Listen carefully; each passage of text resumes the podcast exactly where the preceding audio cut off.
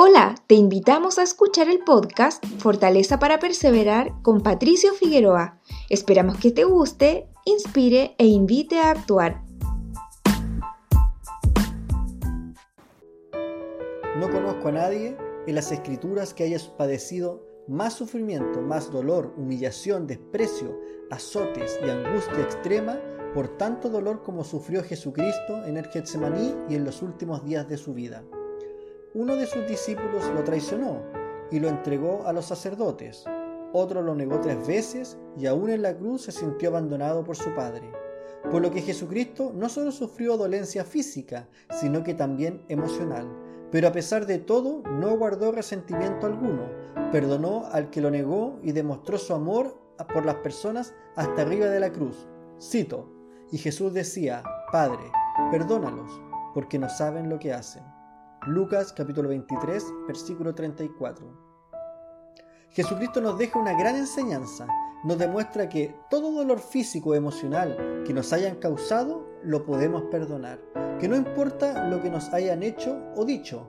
Tristemente muchas veces he visto a muchos miembros de la iglesia alejarse ofendidos por palabras mal pronunciadas, por problemas con otros miembros, por rencillas, rencores y un largo etcétera.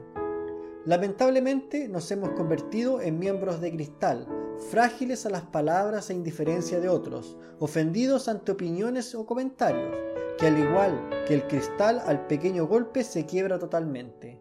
¿Es esto lo que enseñó el Salvador? Abro cita.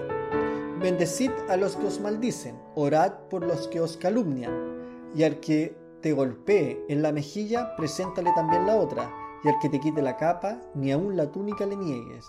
Lucas, capítulo 6, versículos del 28 al 29. Pero también enseñó que, abro cita, perdónanos nuestros pecados, porque también nosotros perdonamos a todos los que nos ofenden. Mateo capítulo 6, versículo 26. Perdonar a los demás significa olvidar el daño que nos hayan hecho, dejar las cosas en el pasado, orar por estas personas que nos han hecho daño, pedir que el Señor las bendiga y les dé paz interior.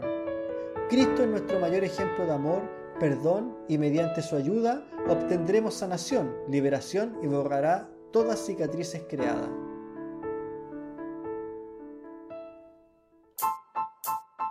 Gracias por ser parte de esta comunidad. Nos encantaría que pudieras compartirlo con tus amigos y conocidos.